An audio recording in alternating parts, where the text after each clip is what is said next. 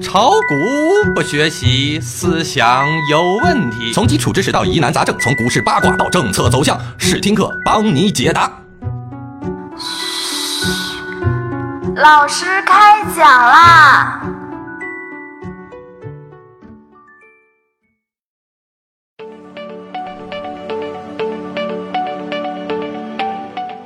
各位同学，大家好。这次的试听课来的有些早，主要是因为国庆长假即将到来，为了满足支持我们的用户和粉丝，我们特意在节前录制好这期节目奉献给大家。各位同学，我是你们的试听课老师阿文。上周我们试听课的话题是庄家是如何玩死散户的，点赞的朋友很多，谢谢大家的鼓励。同时上一期结尾我们也说过。不能说知道庄家是怎么玩死散户的就行了，我们散户也得有些办法来避免被庄家玩啊。所以这一期我们就来聊聊怎么避免被庄家玩，也就是看准庄家的意图。对于进入股票市场年头多一点的散户，在股票市场的涨跌中会发现这样的一个规律：当普通投资者绝大多数都对股票市场的熊市义愤填膺的时候。尽管管理层会出现一些利好的措施，引起大盘上涨，但是这个上涨不大可能会是反转行情，只是一个比较大的反弹行情。只有在普通的投资者绝大多数都认为这个市场还会下跌，而以前死捂股票的方法已经损失惨重了。如果不借反弹沽出自己手中的股票，以后损失会更惨重。当这种看法像流感一样蔓延开来，并且付诸实施的时候，那么。大盘就会到底了，一个长时间的周期性的牛市上涨行情就会在反反复复中进行下去。在这个过程中，会有大部分的股民见好就收的赚些小钱。实际上，早已经在底部接到了散户割肉股票的机构，会在高抛低吸的操作中不断推高股票的价格，同时摊低自己的成本，但是绝不会出局。而普通股民发现自己每每卖出的股票都是除了手续费之外没赚多少，如果一直捂住会赚得更多，从而又反复跟进，一直成为死多头。这种看法又像流感一样蔓延开来，并纷纷付诸实施，并接近疯狂，那么大盘就会真的到顶了，一个漫长的、反复的抵抗型的下降趋势就会形成，一轮新的熊市行情又开始了。和上次不同的是，经过股票市场的扩容，规模更大了，形式更新了，内容更丰富了，手法更隐蔽了。相同的是，普通股民再次损失惨重。特别需要指出的是，在漫长的熊市和牛市中，总会有一小部分股票在逆势而行，它在熊市中起着暗示作用。你亏本不是市场有问题，而是你选股票有问题。在牛市中，它起着警示的作用。股票市场随时有风险。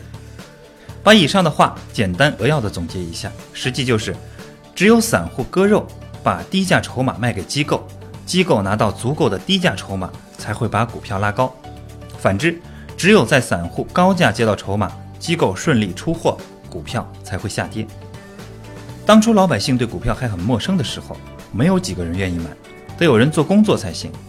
记得北京天桥当初是干部带头买，百姓动员买，一元一股，没有完成任务由干部包销，搞得跟募捐一样，可能还不如募捐痛快。可是，一上市就涨到二十八元多，也就是说，当初买一千元，一下子就变成了两万多。当初有的干部捏着鼻子买几千股，一下子就变成了十几万。在一九九三年，这可是谁都眼红的大数目啊！后来引起的效应就不用多说了，在一级市场里，倒股票预定证都赚钱，这种效应一直到现在也还在延续着。现在这么滥发股票，在一级市场的中签率还是非常的低，在二级市场里，股票也在上演着一夜暴富的奇观。在 T 加零的时候，股票在当天的振幅在百分之五十以上的屡见不鲜。在没有设涨停板的时候，东北电有过一天涨百分之一百多的奇迹。一夜翻番成为人们津津乐道的事情，排队入市和往股市里存钱成为当时的景观，大笔的钱被人们从银行提出来投入股市，在账面上有收获的人比比皆是。用当时的一个说法就是买狗屎都挣钱。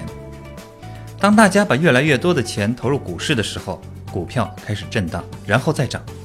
当人们习惯地认为震荡是为了更好的上升的时候，股票开始下跌了。但是人们还是习惯地抢所谓的低价筹码，结果是不难想象的，全线套牢成为做长线的一个代名词。吸引入市，赚钱效应，高位套牢，低位割肉，利好重现，一个循环的圈画圆了，新的一轮圈钱游戏开始了。好像说的很极端，不幸，这就是股市的真谛。既然如此，为什么还有大批的股民义无反顾地在股市里沉浮，而且还会有人源源不断地进入股市呢？这正是股市的魅力所在。那么，股市究竟有哪些魅力呢？股市给人一个简单、省事、方便、干净、迅速赚钱的想象空间。如果你买对了一只股票，这只股票处在上升阶段，你会觉得买股票赚钱比其他任何方法都轻松省力。这只要确定买的价格和数量，轻点电脑的确认键，你的钱就已经成为了股票。而这只股票只要涨了百分之几，就比银行存一年的利息还多。如果这时你看见有的股票在不长的时间涨了百分之几十或者翻番，你的贪欲的想象力就会迅速膨胀，幻想坐上致富的直达快车，实现自己梦寐以求的理想。这个方法不用出力，不用害人，光明正大，理直气壮，多好啊！这时股市的风险好像在你这里已经全无，看着自己买的股票在涨，别的股票在跌，感觉别提多好了。自己也认为巴菲特也不过如此。如果你买错了一只股票，这只股票处在下跌阶段，看着别人的股票在上涨，你会后悔买这只股票。不管你是割肉还是捂住不卖。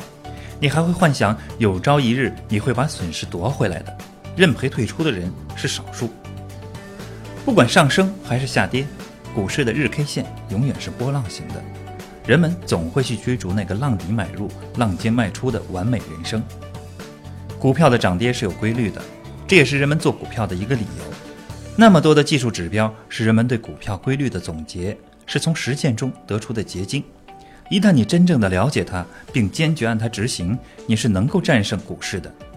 这里关键是你能否管得住自己。举个现在的例子，大盘牛市的前提是庄家必须拿到足够的低价筹码。如果散户都不割肉，大盘就会不断的震荡下跌。即使反弹，甚至大级别的反弹，也是为了震掉散户手中的筹码。难道庄家会在自己手中没有大量筹码的情况下拉高股价去解放散户？这样浅显的道理，应该谁都会明白，可是就是总抱着幻想。什么时候是反转？你去问问身边的散户朋友，什么时候大家都忍不住割肉了，大盘就快反转了。可能有人会问，如果散户都不割肉，那么大盘就永远在下跌吗？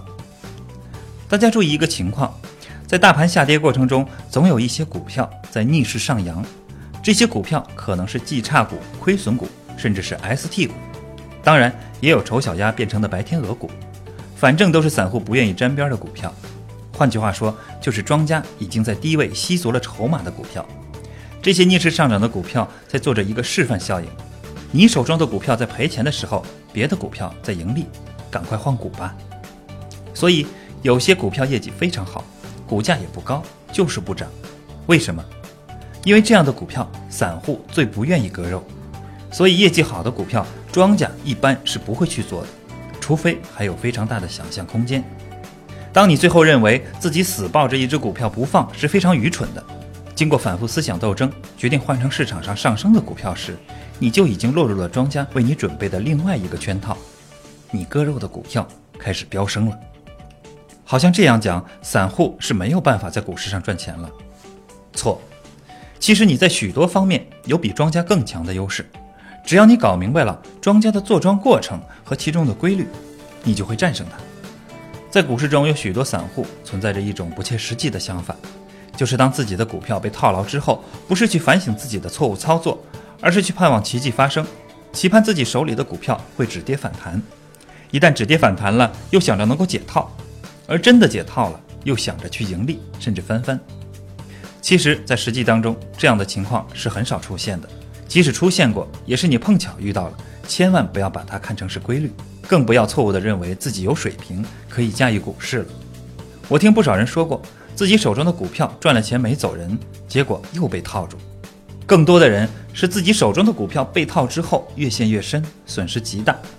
这时解套无望了，就一方面死猪不怕开水烫，放任自流，爱咋咋地了；一方面又抱怨政府见死不救，盼望靠政府出好政策救市，解放自己于水深火热之中。从来就没有什么救世主，也不靠神仙皇帝，要创造股民的幸福，全靠我们自己。无论是基金托市，还是各种资金入市，他们来的目的只有一个，就是来股市赚钱的。没有一个人是牺牲自己让他人来赚钱的。想靠他们来解救自己，无异于与虎谋皮。当然，散户股民来股市也不是为了捐款的，他们来股市也是为了赚钱，都是为了赚钱。那就要看谁的本领更大，手段更高了。从这个意义上来说，股市是个高智商的竞技场。在股票市场上，庄家机构利用的优势是资金雄厚、信息灵通、技术先进、经验丰富，而且手段诡谲、品质奸诈、造谣欺骗和与上市公司狼狈为奸，目的就只有一个，就是不择手段地从散户身上榨取钱财。而散户股民呢，资金有限，消息闭塞。善良轻信，各自为战，而且没有经验，容易上当受骗，急功近利，心态容易变坏。但是，庄家机构有一个致命的弱点，就是船大难掉头。如果他想做一只股票，他只能一点一点的慢慢吸货，一点一点的慢慢洗盘，在快速拉升脱离成本区后出货，又要一点一点的反复拉抬，反复制造利好，制造出货机会。随着散户水平的提高。他的手段会越来越吃力，而且失败的概率会越来越大。而散户几乎可以在一次操作中就完成自己的股票买卖过程，是否参与一只股票，几分钟之内就可以搞定。这就是说，在控制股票涨跌上，庄家是主动的，散户是被动的；在股票的买进和沽出的速度上，庄家是被动的，散户是主动的。如果散户看准了庄家的速度上的弱点，完全可以抢在他的前面完成买卖的过程。许多散户之所以做不到这一点，不是因为看不清庄家的意图，就是因为贪字作怪，该出手时不出手。那么，如何看清庄家的意图呢？散户该如何操作呢？庄家想做一只股票，不会像散户似的头脑一热就买，而是要制定一整套战略方针，进行周密的计划。除了要保证绝对机密之外，还要和上市公司配合，对大盘走势、国家政策面、基本面、散户心态等一系列和股票有关的问题进行全面的研究。一般情况下，一旦做出了部署，是不会轻易改变的，除非出现大的事态变化。在这个意义上来说，散户一旦跟对庄家，就不要轻易离开，赚一点钱就被震出局，这样容易放跑一只已经骑上了的黑马。而庄家做一只股票。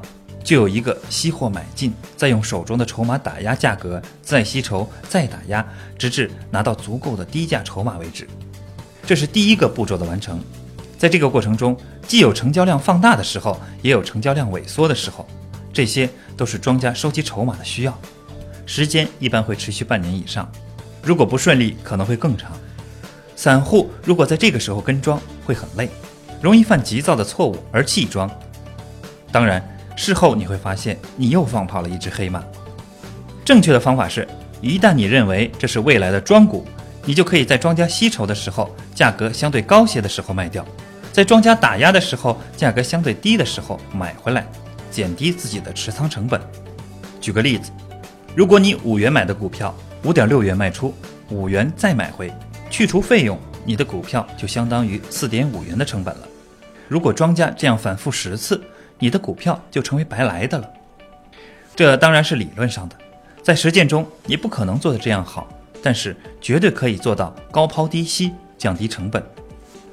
庄家在底部拿到足够的筹码后，就开始向上拉抬股价，这个时候会有很多跟风者，所以拉到一个阶段就要洗盘，把浮躁的筹码震除掉，同时有新的散户会买进价格较高的筹码，这就是换手。也许有人会问。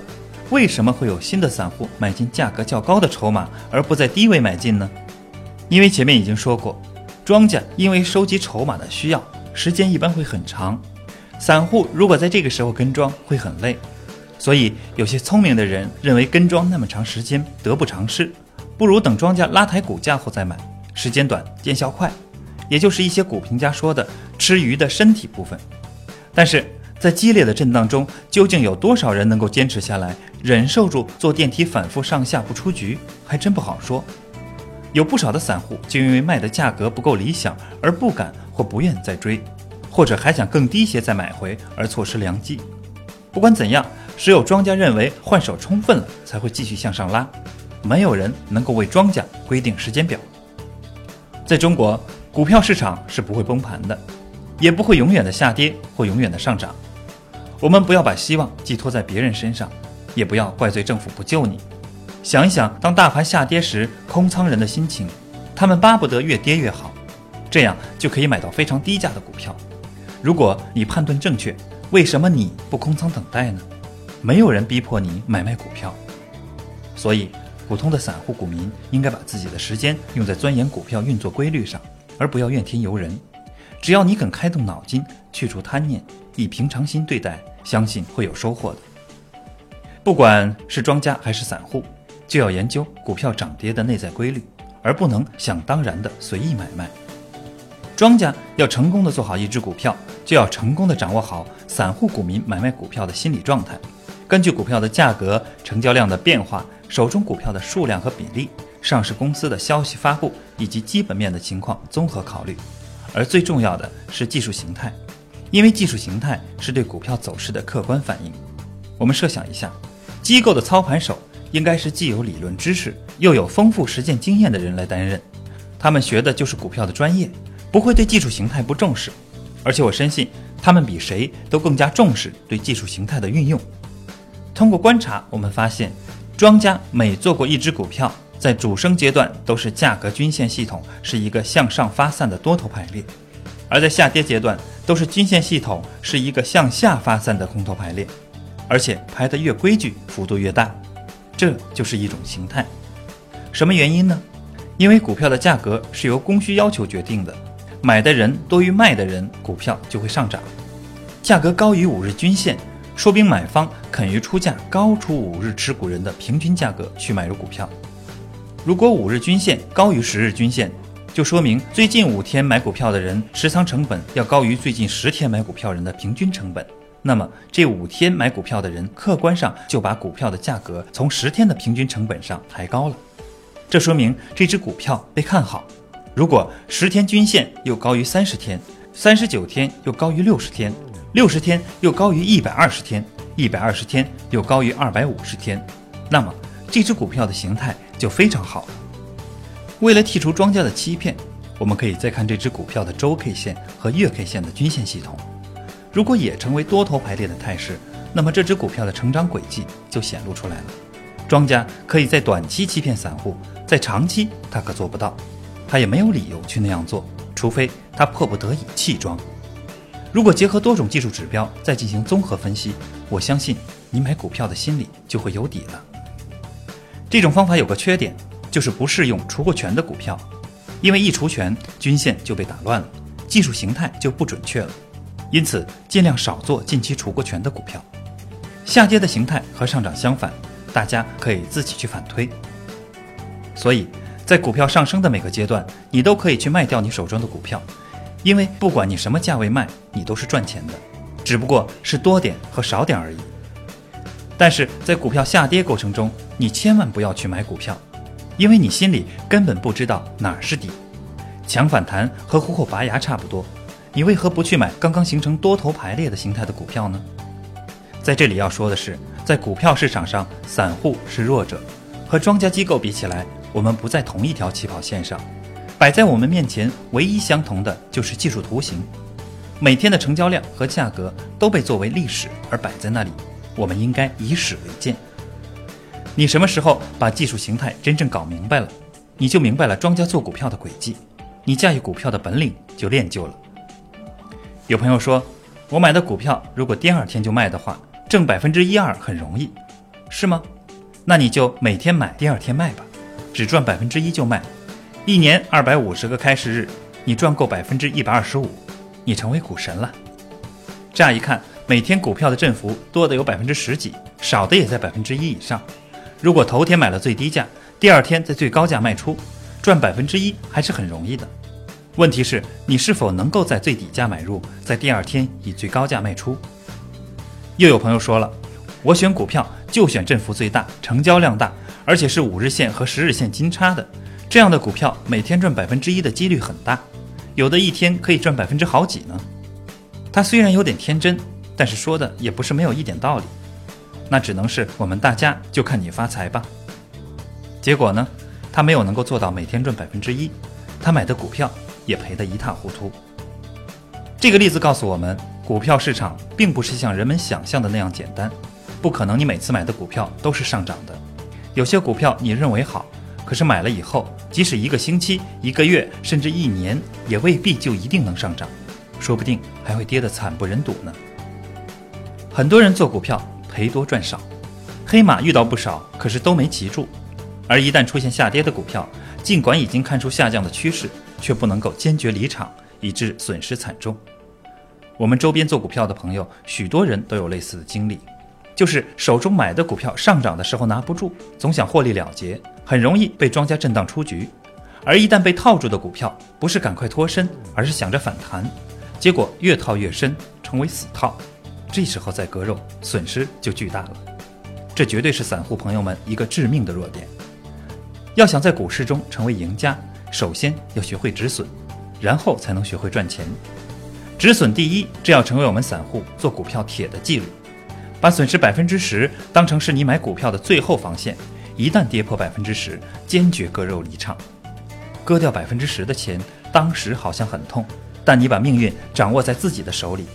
股票市场不缺机会，缺的是机会来了，你却因深套而无能为力，这才是最痛苦的事情。华尔街的家训里面第一条就是止损，他是这样说的：止损，止损，止损。我不知道该怎样强调这两个字更重要，我也不知道该怎么解释这两个字。这是炒股行的最高行为准则。你如果觉得自己实在没法以比进价更低的价钱卖出手中的股票，那就赶快退出这行吧，你在这行没有任何生存机会。最后割一次肉，痛一次，你还能剩几块钱替儿子买奶粉。话都说到这个地步了，如果你还是做不到，对不起，你最好就别做股票了，否则你就去做那个赔钱的大多数，在怨天怨地愿政府中成为做贡献的活雷锋了。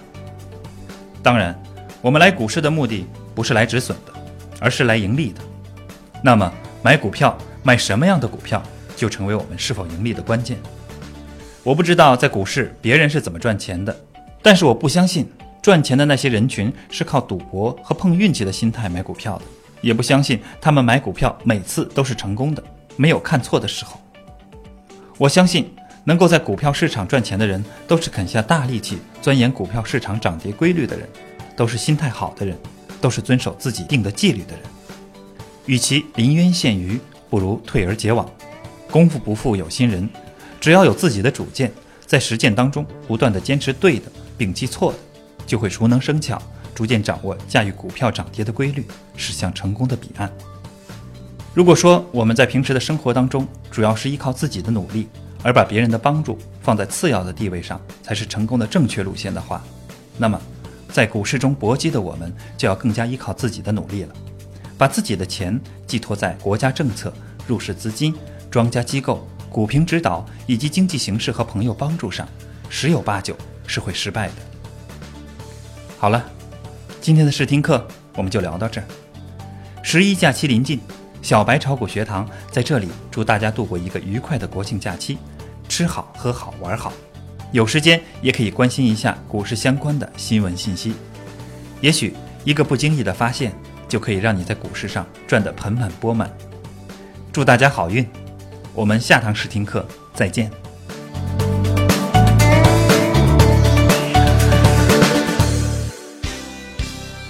学习玩耍两不误。小白炒股学堂，小白炒股学堂，小白炒股学小白炒股学堂，小白炒股学堂，你的股神之路从这里开始。本节目由北京公牛股科技有限公司制作出品。